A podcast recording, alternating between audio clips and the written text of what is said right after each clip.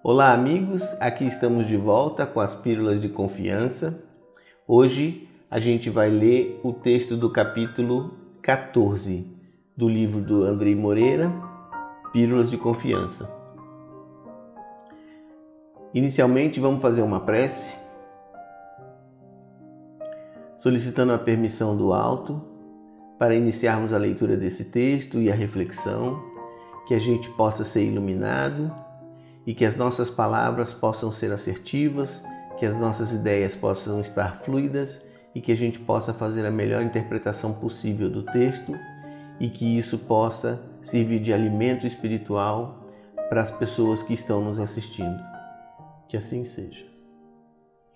Bom, então hoje é o capítulo 14, o livro chama-se Pílulas de Confiança, do Andrei Moreira, e o, o título é Amparo do Alto. Eu vou ler o texto. No caminho das lutas diárias de autoburilamento e crescimento contínuo, lembra-te de que ninguém é autossuficiente a ponto de dispensar o concurso e o amparo daqueles que jornadeiam consigo nos esforços pela autossuperação e pelo autodomínio. Junto de teus melhores esforços de paz, gravitam as inteligências que inspiram-te o progresso e as ideias renovadoras, a fim de que te conduzas no rumo certo do cumprimento dos deveres de teu coração. Abriga, pois, em tua alma a confiança como alimento santo que te sustente e que nutra os ideais mais elevados.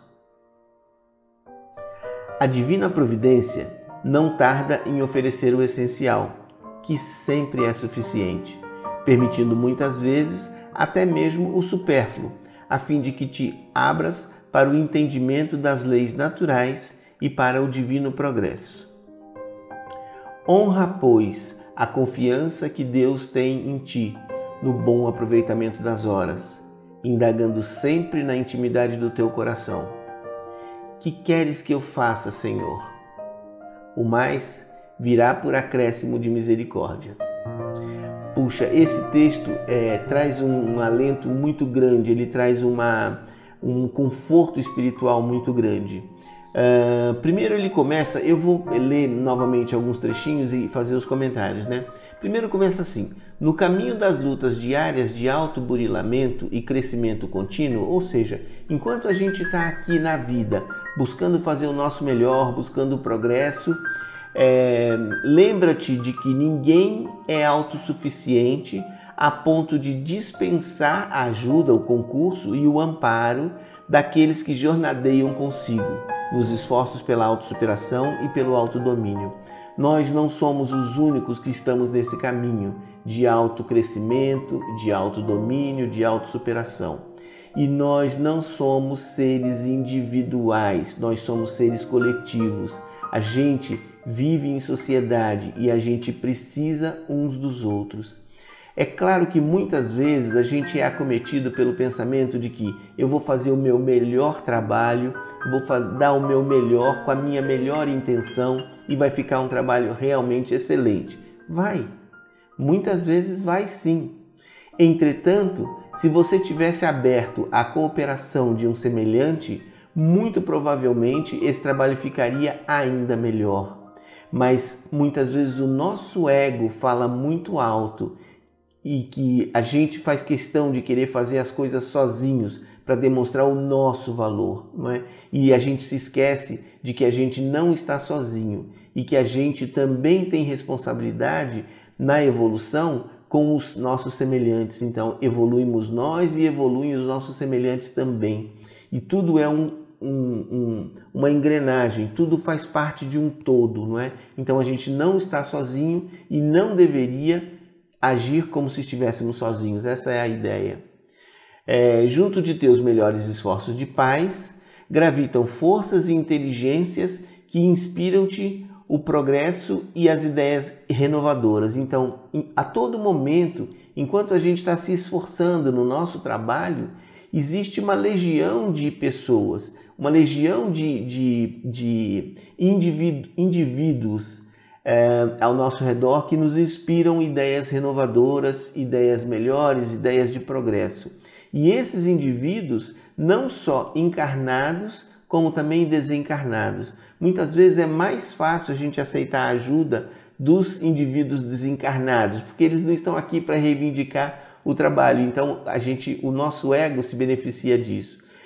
É um pouco diferente quando a gente precisa aceitar a ajuda de, de indivíduos encarnados, porque aí a gente muitas vezes está dividindo os louros, o mérito do trabalho bem feito, né? E isso é uma bobagem, é o nosso ego falando mais alto. Uh, um pouquinho para baixo, assim, é, só complementando, né? É, é, gravitam forças e inteligências que inspiram-te o progresso e as ideias inovadoras, a fim de que te conduzas no rumo certo do cumprimento dos deveres de teu coração. É, bom, aí em seguida, abriga, pois, em tua alma a confiança como alimento santo que te sustente e que nutra os ideais mais elevados. E agora, a divina providência não tarda em oferecer o essencial, que sempre é suficiente. Então, se você é, tem disposição de fazer o bem, de fazer um bom trabalho, a divina providência nunca te abandona. Ela sempre te provê, no mínimo, o essencial. E esse essencial é sempre suficiente. Entretanto, continua o texto, permitindo muitas vezes até mesmo o supérfluo, a fim de que te abras para o entendimento das leis naturais e para o divino progresso. É, então, muitas vezes o supérfluo vem para nos testar, não é? é? Se somos um quando estamos com o suficiente, como seremos quando a gente tem, além do suficiente, o supérfluo? Será que seremos outra pessoa? Isso muitas vezes é um teste para ver a retidão, para ver a nossa capacidade, a nossa característica é, enquanto pessoas, enquanto seres evoluídos, de, de, sermos a mesma pessoa, de mantermos a mesma, a, a mesma disposição quando a gente tem o, o supérfluo que quando nós tínhamos apenas o suficiente. Não é? É, e por fim, Honra, pois, a confiança que Deus tem em ti no bom aproveitamento das horas.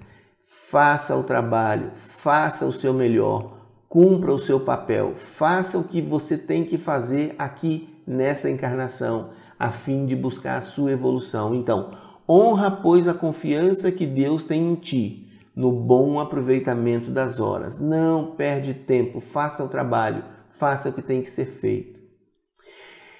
Entretanto, segue o texto, indagando sempre na intimidade do teu coração, lá no íntimo, em momentos que a gente está sozinho, compenetrado, em meditação.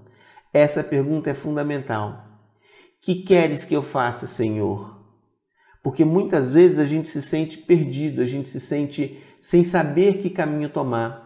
Eu tenho boa intenção, eu sou uma pessoa de trabalho, mas o que eu tenho que fazer? Isso muitas vezes é, é, acontece com todos nós, né? Bom, eu digo por mim, comigo, acontece muitas vezes, né? Então, nesses momentos, essa pergunta pode nos trazer luz.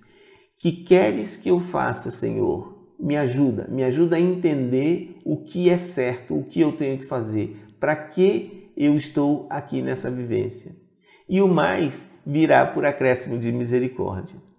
Bom, meus amigos, a gente está chegando ao final de mais um Pílula de Confiança.